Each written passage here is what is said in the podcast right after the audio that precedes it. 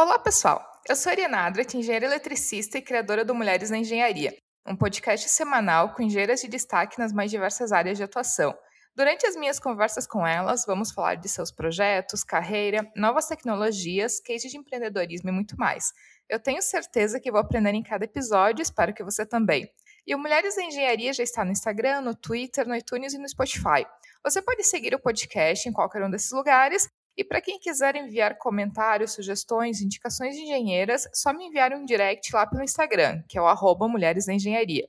E a minha convidada para esse episódio é Emily Ewell, engenheira química, cofundadora e CEO da Pentes, a primeira marca de calcinhas absorventes do Brasil.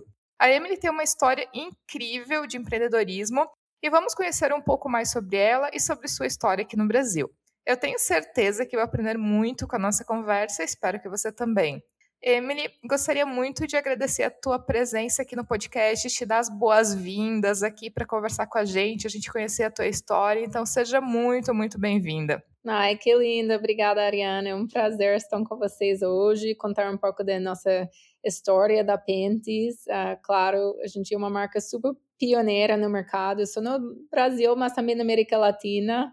Uh, e eu acho esse mindset de engenharia é, é um mindset tão forte, tão importante uh, para qualquer profissional, não? É, ainda mais nessa área de empreendedorismo, não? Porque é uma área que eu acho você sempre é programado para resolver problemas, não? Eu acho, como qualquer empresa crescendo, eu acho isso a beleza de ser engenheiro. A gente meio treina a mente de sempre sempre estar focado nas soluções, não? Então, é, estou muito feliz também em trazer essa história ainda mais para esse público que é muito querido para mim.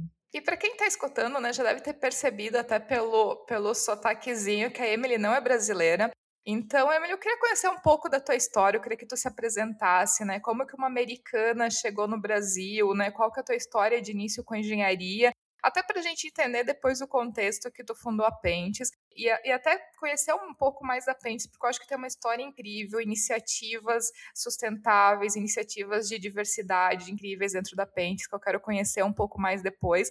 Mas acho que a gente pode começar do início te conhecendo um pouco melhor, né? Então, quem que é a Emily? Por que engenharia, né? Até como que tu chegou no Brasil, né? E já está aqui morando tantos anos? Bom, vamos lá então. Um, então, eu fui treinada inicialmente como engenheira química. Uh, eu acho eh, nessa época eu estava super apaixonada para essa área de saúde. Uh, eu trabalhei inclusive no Merck, a Johnson Johnson, Novartis. Uh, durante minha carreira, trabalhei em várias empresas mais pharmaceuticals mesmo, uh, tanto no lado da R&D, tanto no lado de uh, fabricação, manufacturing. E eu acho que eu, eu gostei muito desse espaço. Eu comecei eu acho muito curioso, nos, menos em produtos e mais em tipo ecossistema de saúde. Então, uh, depois que eu me formei, um, ah, eu saí para trabalhar com Deloitte, que é uma empresa de uh, consultoria estratégico. E eu tinha muito interesse em trabalhar para vários tipos de empresas diferentes ao lado de saúde, hospitais, empresas de devices, farmacêuticos também, ainda ONGs. Uh, fiz muitos projetos super diferentes focados em estratégia e também eu aprendi muito um, sobre inovação disruptiva, né? sobre esse espaço de inovação, tecnologia. Claro que eu sempre gostei da tecnologia, mas uh, mais no, no filtro de negócio mesmo. Então, você vê, por exemplo, as maiores empresas do mundo, como que eles conseguem sustentar alguma inovação da empresa difícil, não?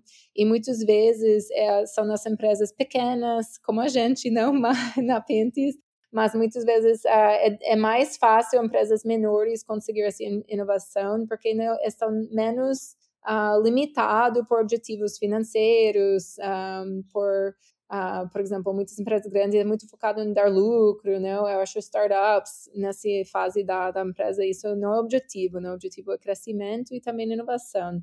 Então, um, eu acho que isso foi um insight meu. Uh, eu voltei, eu fiz um MBA, eu fiz um MPH também, que é um Masters in Public Health, uh, saúde público, e eu tinha a oportunidade, depois do MBA, estava trabalhando na Suíça, na realidade, estava morando na Europa, uh, um parte do meu projeto estava no Brasil, uh, que toda a parte de app development, equipe estava aqui no Brasil, e, e também essa empresa tinha uma equipe grande, aqui também foi uma multinacional, e, e, foi nessa época que eu comecei a viajando bastante para o Brasil para trabalho também e adorei, apaixonei bastante pela cultura, pelo país mesmo. Também eu casei com brasileiro, então agora estou eu mudei para o Brasil durante essa época, então foi uma uma decisão mais pessoal mesmo de, de fazer a mudança para o Brasil, mas eu acho que eu tinha bastante segurança como multinacional nessa época.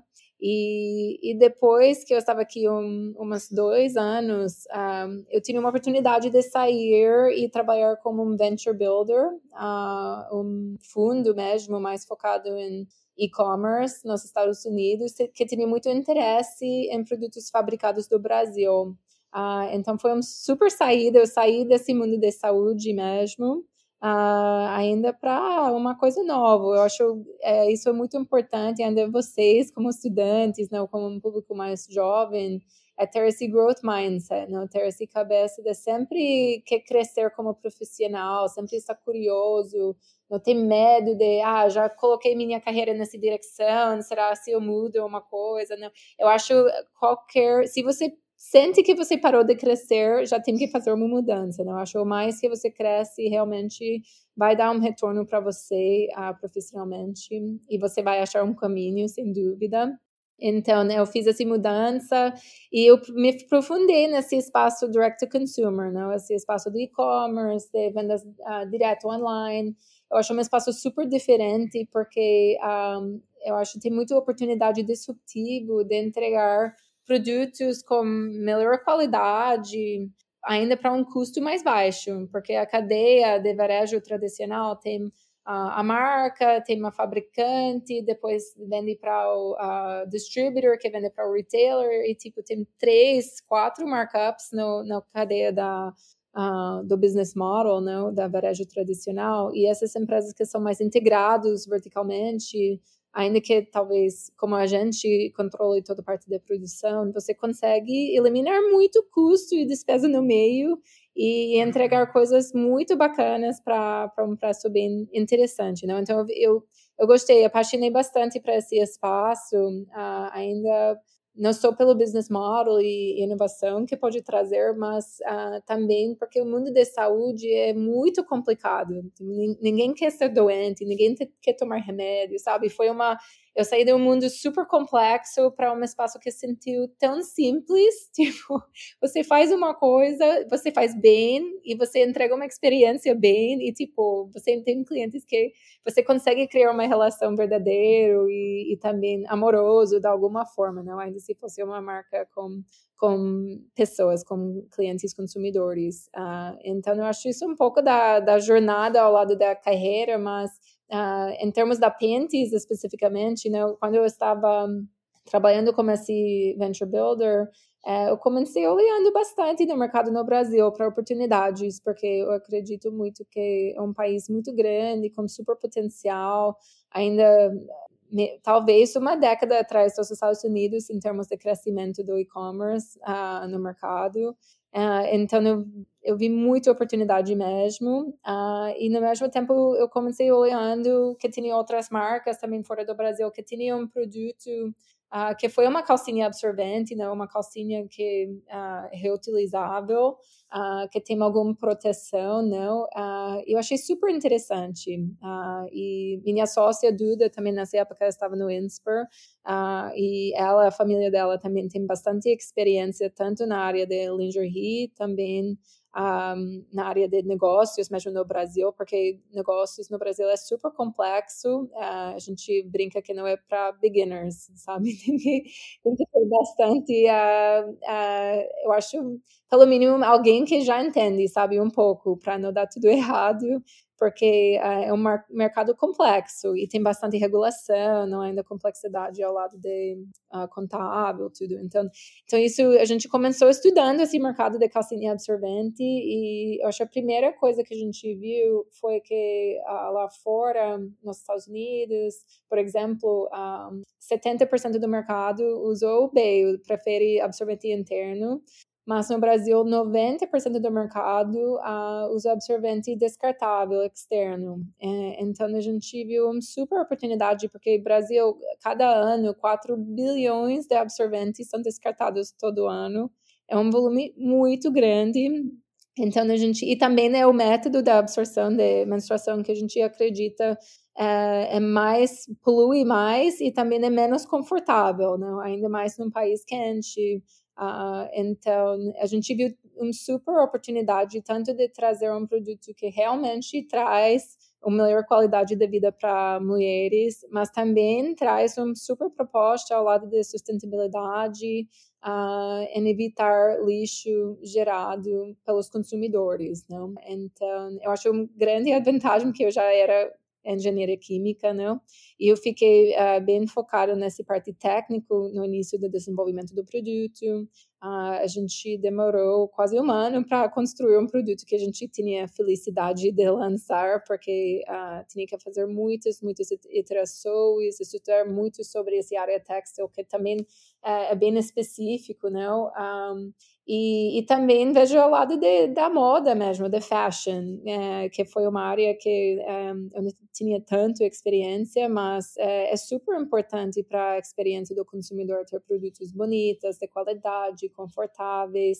Uh, então, foi bastante tempo para a gente chegar num produto que a gente compraria a gente, não? Eu acho isso sempre um bom métrico, mas também a gente testou em várias uh, cohorts de mulheres, tanto de, de INSPER também um, da região, não? Uh, e, e depois a gente focou bastante na parte do branding. Então, eu acho Uh, eu, te, eu, adoro muito essa filosofia de MVP, do, do, Minimal Viable Product, que você começa com tipo uma coisa e depois você entra no próximo passo. Se você tenta fazer tudo na mesma vez, você vai ficar super carregado, distraído. Então a gente focou bem primeiro no produto, chegando num produto bom, a gente começou focando na parte da marca.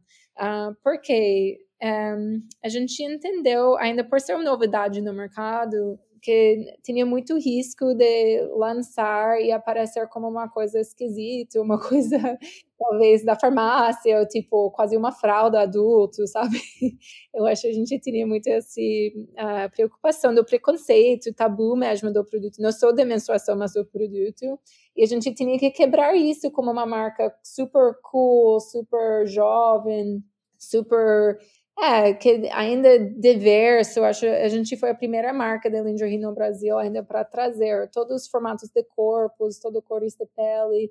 Agora, isso é muito comum de ver, mas nessa época você nem estava vindo as maiores marcas de moda no Brasil com plus size, com mulheres maiores.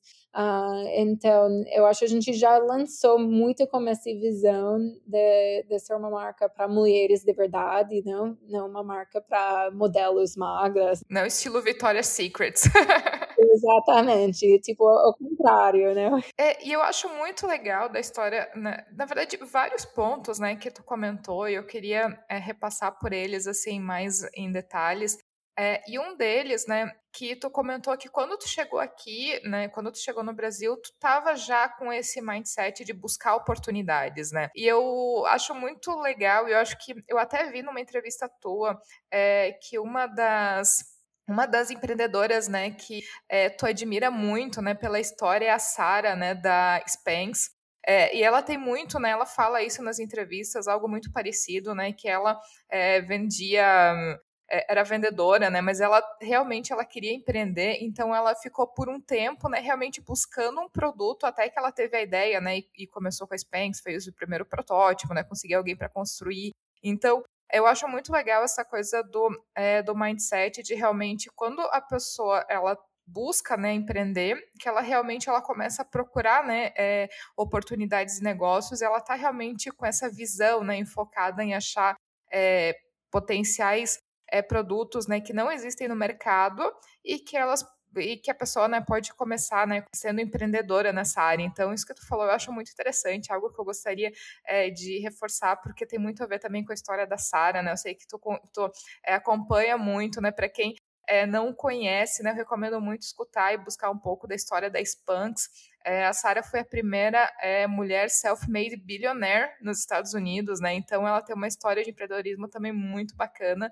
E acho que a Pente também, de alguma maneira, vai por esse mesmo caminho, né? Criando um produto né, tão diferente e também criando cultura né, disso. Então eu acho muito bacana. Outro ponto que eu queria comentar né, contigo é justamente essa mudança de cultura, né? Porque tu identificou que realmente, ao contrário dos Estados Unidos, onde é, as mulheres usam muito mais absorventes internos, no Brasil existe muito mais a cultura do absorvente externo, né? Isso facilitaria muito mais é, a introdução de um produto como uma calcinha absorvente. Mas quando a gente fala de produtos novos, né, produtos que não existem, a gente vai muito para uma mudança de cultura. Então, essa mudança de cultura, ela tem que acontecer, né, e tem que fazer com que as pessoas realmente comprem a ideia, né, da sustentabilidade, de usar é, uma calcinha absorvente, um coletor menstrual, algum tipo é, de produto novo que elas não estão acostumadas, é, ao mesmo tempo que elas têm que achar esse produto legal, né? Porque eu penso que um, um dos desafios da Pentes também foi adaptar o produto ao mercado brasileiro, porque quando a gente pensa em lingerie, por exemplo, americana, eu particularmente, a maioria eu acho feia, né? Porque tem um corte diferente, né? Eu acho que as mulheres brasileiras estão acostumadas, talvez, com algum pouco mais com mais sensualidade, com alguns cortes né, de lingerie diferentes. Então, não dava para simplesmente pegar um produto né, com um modelo, um corte de, é, de lingerie vendida em outro país e realmente fazer essa introdução no mercado brasileiro, porque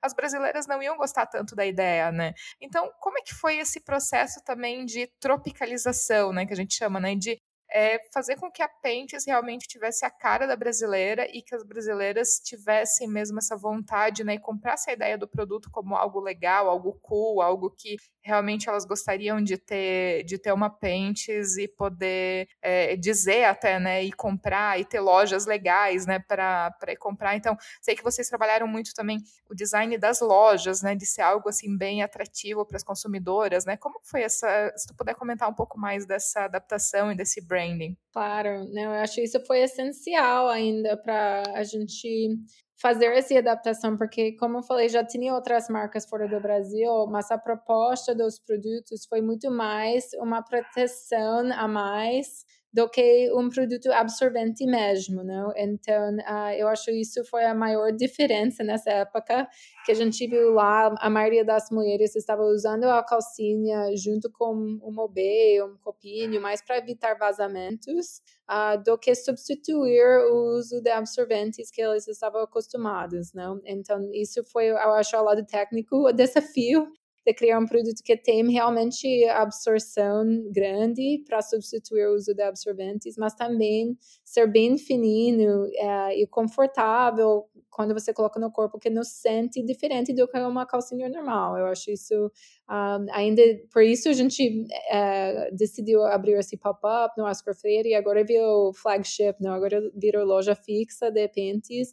Foi bem como esse olhar de quebrar a percepção que, nossa, será que vai ser uma fralda, que vai ser desconfortável? Não, a verdade é muito mais confortável uh, do que qualquer absorvente descartável e, e, ainda agora com a gente tem uma linha de produtos junto com Sempre Livre, é, que é de Johnson Johnson e a gente conseguiu fazer com elas um, estudos clínicos, né, igual com agora com coronavírus, né, todo mundo, todas as uh, vacinas têm que passar um estudo clínico. A gente queria fazer ainda para chegar no mesmo nível de comprovância de conforto, segurança, funcionalidade do que um produto medical mesmo para menstruação.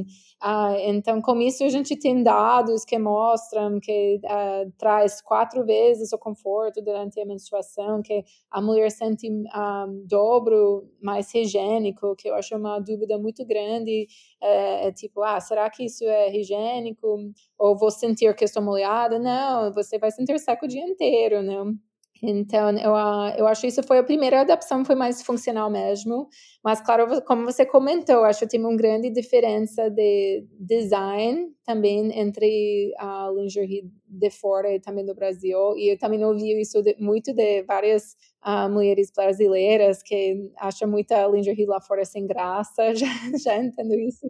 Então, a gente tinha que trazer bastante design também para o produto, para ser bonita, para ter mais cores. Eu acho que nessa época, uh, todas as marcas lá fora só tinha preto, Uh, não tinha nem, nenhuma outra cor e, e, modelos super básicos. Então a gente trouxe uma visão super bem mais diferente mesmo, não?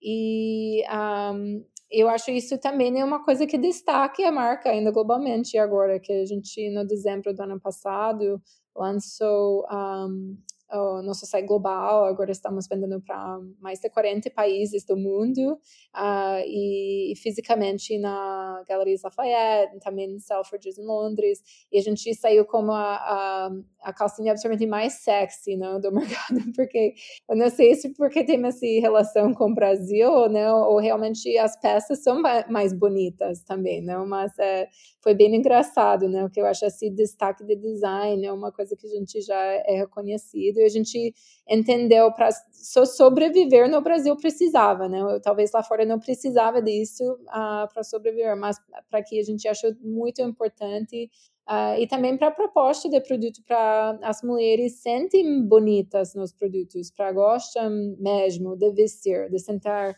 tipo abraçado pelo produto, eu acho uh, muito importante. Eu acho que até é algo que acaba favorecendo a marca né, nessa expansão internacional, justamente esse pensamento que existe no mundo todo, né, de ver a mulher brasileira, né, com essa sensualidade, né, então é, de pensar na mulher brasileira como algo mais sexy. Então, eu acho que ajuda muito, né, até a questão da, da Pentes como lingerie, né, o fato de ter nascido com, com um design brasileiro, né, ter nascido como uma empresa brasileira e aí começar né, a exportar o produto. E, e Emily, como que foi o desenvolvimento de produto, né? Como que vocês, como que foi esse processo de chegar no tecido adequado, né? De porque uma coisa é ter a ideia, né, por exemplo, ver lá fora, né, é, existência, né, de calcinhas absorventes, mas como é que foi esse processo, né, realmente ali da parte de engenharia, né, de tecidos ali, né, de chegar realmente num, num produto que realmente, não, esse agora aqui tá pronto, né, absorve bem, dá a sensação de estar tá seco, de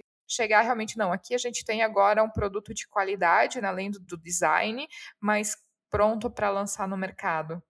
Claro, uh, eu acho isso foi ainda porque eu não tinha tanto esse expertise também de textiles no início. Uh, foi uma coisa que eu, eu, tinha que pedir ajuda no início, de achar alguém bem especialista em textile também para ajudar com isso. Eu também eu, uh, viajei fora para vários países para fazer uh, estudo de fornecedores, fui para várias feiras também, então, um, porque muita da tecnologia um, não existe, não existia, não. A gente tinha que construir e fazer bastante testes, não, nos produtos. Então, trabalhando com fornecedores para criar malhas novas, depois testar uh, 15 tipos de tratamentos diferentes, sabe? Então, foi uma coisa bem devagar. Um, e antes de montar uma peça, eu acho que a gente ficou bem focado na parte de materiais primeiro, né? Então, um, isso eu acho depois que a gente se sentiu feliz, porque cada camada tem que ter uma função diferente, né? Então, um, isso foi o maior desafio, achar uma coisa que, por exemplo, a primeira camada a gente queria natural, porque natural é, é muito mais indicada pelas ginecologistas, uh, mas é difícil achar uh, tecidos naturais que também pode trazer muito funcionalidade, não? Então, um, ah, que deixa a pele realmente se interseco. Então, a gente tinha que fazer bastante um, trabalho para conseguir chegar num produto que a gente ficou feliz e só depois uh, entrar nesse processo meio de montar peças, ver como o conforto, funcionalidade. E eu, eu acho isso foi a, a outra parte, que foi a parte de construção né, da peça. Então, uh, o tipo de agulhas que você usa, o tipo de costuras que você usa, tudo é feito a funcionalidade do produto. Então, um, isso a gente tinha que fazer bastante teste uh, e ainda pegar outro expert mais nessa área de moda para nos ajudar com isso também, porque um, é, é uma coisa que precisava bastante atenção para montar direito. Mas uh, eu acho que foi isso, né? Bem como construção de qualquer produto, uh, uma coisa que você tem que fazer meio passo por passo, e coisa que não dá certo você volta, rever. Uh, e, e tenta de novo, né? Então foi bem nesse sentido bem experimental mesmo. E hoje vocês também já estão com outros produtos, né? Eu vi que já tem a linha também de sutiãs absorventes, né, para linha pós-parto. E um outro produto que me chamou muito a atenção, né, foi que vocês lançaram também as cuecas absorventes. E eu lembro que é, volta e meia aparece na mídia, né, várias notícias de que finalmente a moda ela está sendo mais inclusiva, né? Então é, tanto a questão, por exemplo, de sapatilhas de balé, né, onde antigamente só tinha o nude bege clarinho e hoje a gente tem uma variedade de nudes, sapatos, né, toda a linha do nudes, de coisas nudes, né, que antes todo, o nude era aquele bege rosadinho clarinho e hoje a gente tem 20, 50 tons de nudes. A questão da marca, né, de é, maquiagem, por exemplo, da Rihanna, né, que antes muitas pessoas de pele mais escura tinham muita dificuldade de encontrar maquiagem e é uma ela, né, hoje é uma já é considerada, né, bilionária, né, e muito também por causa dos, dos casos de empreendedorismo, né, e das empresas dela, né, que sempre tiveram muito nessa essência de diversidade, né, de trazer produtos para todos os tipos de peles, por exemplo, a gente teve notícias, né, de empresas lançando pela primeira vez. Eu até eh, fico com aquela sensação, né, de abismada, né, de como que isso não existia, de, por exemplo, toucas de natação para pessoas com cabelo afro, porque a touca normal não tem espaço, né, para o cabelo, então aquelas toucas de natação de cabelos afro. A gente vê que pouco a pouco, né, outro exemplo, a Nike lançando é, as roupas de, de exercício físico, né, o, como o jihad, né, para as mulheres muçulmanas, então para elas poderem fazer exercícios físicos. Então, várias notícias, né, que a gente vê da moda um pouco mais inclusiva. E isso a gente está só no início, né? Eu acho que tem um caminho muito longo pela frente, mas várias coisas que é, há muito tempo atrás é, não se via, né? A gente via uma moda feita para pessoas magras, para pessoas brancas, para é, pessoas com um corpo perfeito. E hoje em dia a gente vê que a moda ela está mudando, né? A moda, a questão de, de cosméticos também. E eu acho que está mudando tarde, né? Já devia ter mudado há muito tempo. Mas eu queria que tu comentasse, né, um pouco indo, né, nessa, nessa linha, né, da Pentes lançando uma cueca absorvente. A gente vê vários sinais também dessa moda mais inclusiva, né? Como é que tu vê isso, tanto dentro do mercado, né? Como é que tu vê esse caminho, né, que a moda está seguindo? Se está realmente acontecendo essa mudança ou ainda está muito devagar, né? Qual que é a tua perspectiva disso tudo? É, eu acho que, claro, que eu vejo como uma coisa super positiva, né? Uma mudança que precisava ter feito décadas atrás, não? Mas é, eu acho que é uma mudança que também agora um, tem como as novidades de mais marcas, não menores necessariamente, mas marcas mais digital, mais conectado como consumidor, um, eu acho esse novo business model facilita mais oportunidades para produtos mais personalizados ou produtos que pode ser percebido como niche, não? como produtos niche, mais para um público bem específico. Uh, e isso traz muito espaço para inovação, não? Porque um, anteriormente, uh, ainda para marcas grandes, é difícil pensar que te, se eu tenho 500 lojas no Brasil, eu tenho que abastecer cada loja para lançar um produto novo, eu vou ter que produzir tipo um volume muito grande só para abastecer as lojas, entendeu? E, e, como é espaço digital, é que seja um investimento muito grande. Eu acho isso é o médio muito dessas empresas mais tradicionais de varejo, é fazer esse investimento e o produto não gira, não vende bem em todos os pontos e pronto, morre, sabe? O produto lança, morre e pronto.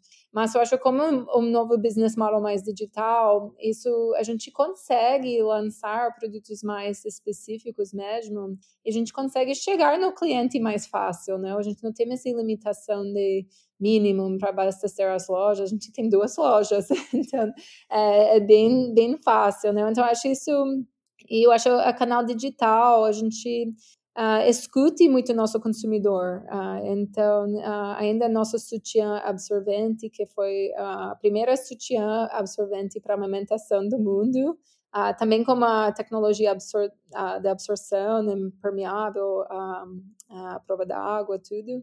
Eh, foi pedido também dos consumidores. Muita a linha praia também foi pedido dos consumidores. Então, eu acho uh, quem está muito próximo do consumidor uh, vai conseguir mais inovar mais rápido.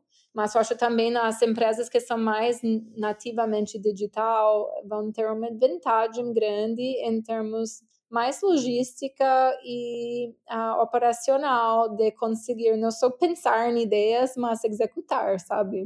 Então, uh, eu fico muito feliz. Uh, eu, eu, acho que o Pentes tem muitos valores fortes em termos de que a gente é um produto tipo, para todo mundo que menstrua. E eu acho, claro que a maioria do nosso público é, identifica como mulher, mas a gente queria muito trazer esse produto porque foi pedido. A gente recebeu pedidos para pessoas que falaram: ah, eu não identifico tanto como calcinha, mais feminino.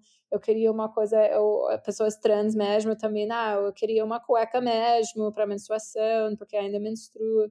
Então, eu acho que quem escuta com carinho e escuta abertamente para criar valor para a comunidade, eu acho vai vai conseguir ir muito mais longe. Então espero que, que a gente conseguiu fazer isso aos poucos, né, com nossos lançamentos, mas uh, eu entendo também que eu acho maiores empresas também estão tentando entender como que eles podem mudar, né, para fazer isso cada vez mais. Eu acho isso sinal muito positivo do mercado. Eu realmente, né, eu vejo, eu espero que essa mudança ela aconteça.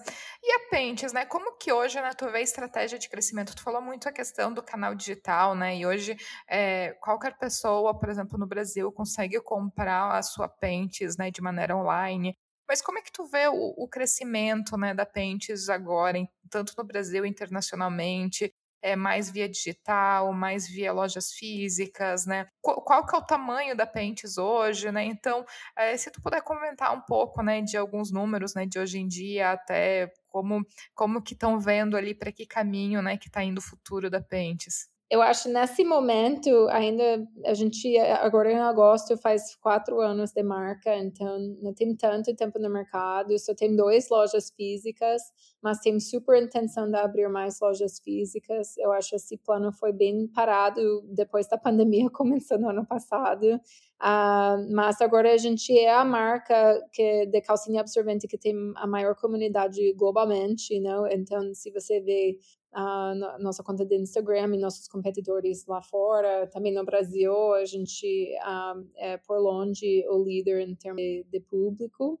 Mas com certeza eu acho que a gente tem muito para chegar em termos de crescimento mesmo da empresa, ainda mais porque Uh, estamos no mercado bem que precisa mudança do comportamento do consumidor e a gente sabe que muitas mulheres ou pessoas ficam olhando nosso produto e meio curiosa, mas não comprou ainda, não testou ainda, espera para uma amiga testar ou uma pessoa que usa o mesmo uh, dar, dar feedback positivo para comprar. Então a gente entende que é um espaço que é diferente do que vender, por exemplo, um sapato, uma camisa, né? Todo mundo sabe como usar um sapato, todo mundo sabe como usar uma camisa, né?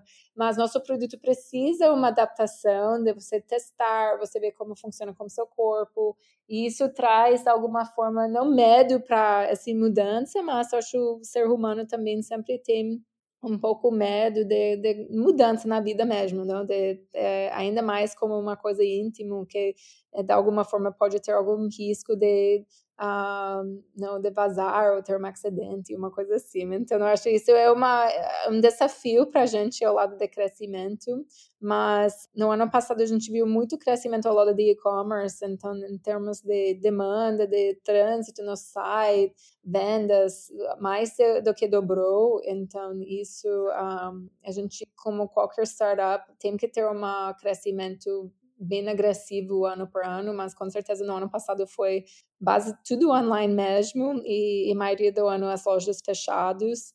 E, e, foi uma sorte que a gente não tivesse muitas lojas, porque um, é, podia fechar a empresa, sabe? É verdade isso, né? Eu acho negócio, para mim, é muito diversificar o risco, né? Então, agora a gente começou primeiramente online, agora virou uh, omnichannel, como online e as lojas físicas, e agora a gente é, é multicanal, que a gente também vende um, todas as lojas de farm, todas as lojas de lingerie, a gente vende nas farmácias, como a calcinha de Sempre Livre, uh, Amaro. Então, a gente tem muitos parceiros agora para venda que nos ajuda muito também com penetração, mas também um, com propósito mesmo, né? Que, porque cada cliente que, que faz essa mudança na vida, eu sempre falo isso também, que Uh, a gente pode construir mil produtos sustentáveis, mas a gente não vai conseguir nenhum impacto sozinha, né? Eu acho que esse impacto sempre vem do consumidores mesmo que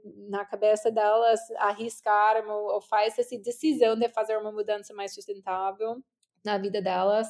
Então, uh, estamos muito felizes que tem vários parceiros né, grandes do Brasil que acreditam tanto nesse propósito também. Eu sempre digo, né? Acho que a gente tem que tirar um pouco também a questão de falar de menstruação como um tabu, né? Então, eu lembro de criança, né, que quando é o normal, né, quando a menina como começa a menstruar, que alguém entrega ali um pacotinho de absorvente, ela leva aquilo todo escondido. Imagina a vergonha se alguém vê que ela tá com absorvente na mão, né? Então, a gente vem muito dessa cultura onde existe muita vergonha, né, de falar de menstruação, de falar é, desses assuntos que eram sempre ali renegados ali a, tá falando, cochichando, né, com uma mãe, com alguém, né, mas era sempre algo de muita vergonha, né, para as mulheres, ou pelo menos as meninas são ensinadas já desde, é, desde a primeira menstruação, né, a ter muita vergonha, né, de falar sobre isso, é, e eu acho que é, é uma mudança cultural, é muito é interessante a gente ver, né, porque normalmente, né, e a minha, a minha perspectiva, né, que depois que tu começa a usar uma calcinha absorvente, ou depois que tu começa a usar um coletor menstrual, tu não volta mais para um absorvente externo, né, de maneira alguma, aquilo começa a ser super super incômodo. Qual que é o feedback, né? E como que é a comunicação de vocês com o cliente de vocês, né? Ou com as clientes, né? Como que é o feedback que vocês recebem, né? Como que é essa comunicação, né? Como que vocês escutam elas. Então, é, eu acho que isso é algo super importante também, né? Para a marca ela conseguir crescer alinhada com o que as clientes elas estão buscando. Total. Não, eu acho isso essencial, talvez a coisa mais importante do que tudo, né? E esse feedback loop e a gente sempre fica muito próximo da, da perspectiva da consumidores. Eu acho que a gente é ainda é mais eu porque eu adoro também dados, números. A gente é muito focado tanto em a experiência dos clientes um, overall, que a gente usa essa métrica de NPS, né, de Net Promoter Score, uh, e também a experiência do produto, que a gente também tem avaliações do produto, que depois de cada compra, seja uma compra online ou seja uma compra na loja, uh, a gente manda um, um e-mail pedindo a pessoa volta para dar uns feedbacks para a gente, tanto ao lado do produto, tanto ao lado da experiência. Uh, e eu acho que esses dados são essenciais, ainda mais como lançamentos de novos produtos, que a gente nos primeiros meses fica bem próximo dos feedbacks. Ah, será que, por exemplo, a gente agora vende até tamanho 54 de calça, não? Então, e esses tamanhos maiores são muito difíceis também para a modelagem, para trazer, ah, o forro está posicionado perfeitamente, o conforto do elástico está tudo certo. Então, a gente discute muito próximo esses feedbacks para a gente consegue uh, evoluir também no produto, porque eu acho isso é um ponto super importante uh, e entregar ao longo prazo a melhor experiência, né? Uh, ainda mais que a gente tem a maioria dos nossos produtos são produtos fixos, não? Uh, e a gente faz muito pouco dessa coleção, liquidação, a gente até agora fez na realidade e que eu acho muito esse modelo mais de fast fashion, não? Adicional, então a gente tem muito dedicação para cada modelo que a gente vende ser perfeito Uh, agora a gente tem acima de 80% da, dos feedbacks uh, é cinco estrelas, então isso é a minha meta de realmente uh, a, a, pessoa receber e amar de verdade né, o produto. Eu acho essa reação emocional que você falou, acho é, foi uma coisa meio surpreendente para a gente. Quando a gente lançou, a gente focou muito na proposta de conforto, muito proposta sustentável, mas eu acho essa proximidade ainda da mulher como próximo corpo dela, ainda como fluxo menstrual, que né, quando ela lava a calcinha, ela vai, nossa, não é sujo, mesmo, não? E esse, ainda psicológico, essa coisa de ficar jogando fora a menstruação todo mês, se fosse uma coisa sujo, e meio quebrar isso, e, e ela sentir mais próxima do corpo dela, aceitando mais o ciclo dela. Eu acho essa reação mais emocional a gente não esperava e a gente recebe todo dia mensagens de uh, clientes que ainda respondem esses e-mails meio transacional de ah seu pedido seu pedido foi enviado chegou seu pedido. Mas respondem para a gente falando nossa eu provei para a primeira vez eu esqueci que eu estava menstruada nunca senti tanto conforto então tra trazendo essas experiências tipo páginas de, de feedbacks que eu, eu gosto bastante, não? Então, um, isso eu acho é uma parte muito especial, não, do, do nosso mundo e do trabalho. E agora, no início, eu estava ainda muito próximo da cada atendimento, cada dia, não? Agora estou um pouco a equipe está maior, não? Mas ainda eu pedo para eles me passar esses feedbacks mais uh, profundos, porque a gente uh, dá também uma esquente um pouco a coração também de, de entender esse impacto real que estamos trazendo.